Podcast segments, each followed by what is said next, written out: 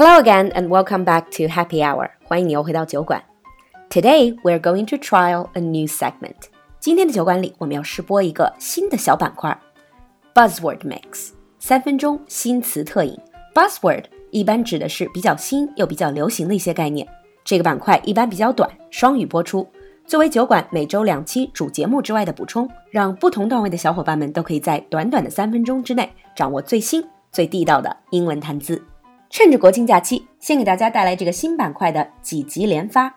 Now sit back, relax, and enjoy our new buzzword mix. In today's buzzword mix，在今天的三分钟新词特饮里，our buzzword is troll.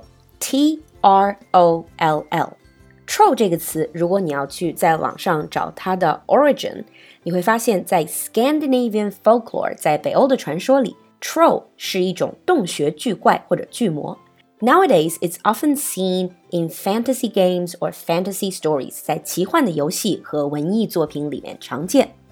但是今天说的这个 troll 是网络上一群特别的人。Trolls are people who intentionally make very offensive comments or attack other people for no reasons just to provoke fights. Trolls 就是在网络上对着什么都乱喷一气，煽动强烈的负面情绪来刷存在感的这样的一群人。对了，也就是中文说的喷子，troll。It can also be used as a verb，还可以作为动词。If someone is trolling, they're usually trying to provoke fights. They will send out a very negative comment and try to start a fight among other people.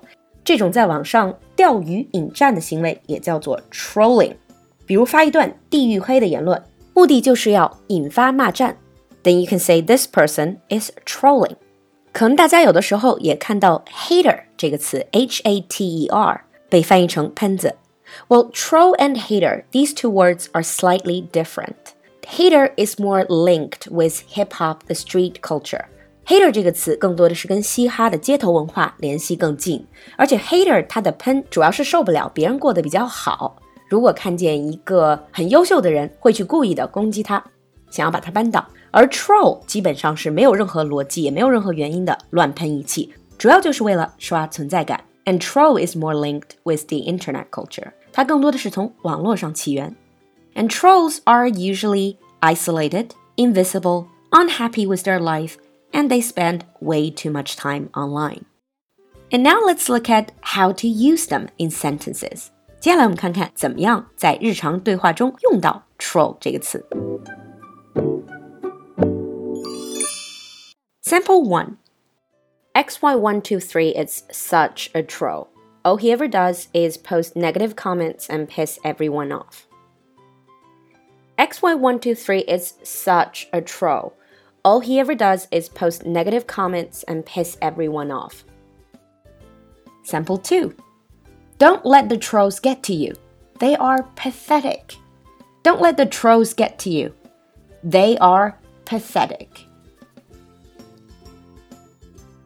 那这两个句子你听懂了吗？没有听明白的小伙伴们，欢迎关注酒馆的微信公众号“露露的英文小酒馆”，获取完整文稿哦。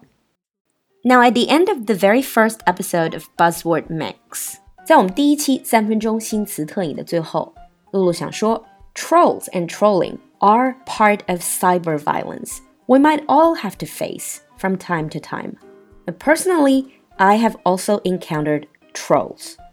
Just remember, living your brilliant life is the best retaliation. 那个人认为，对于这种网络喷子 trolls 最好的回击就是 过好你精彩的人生。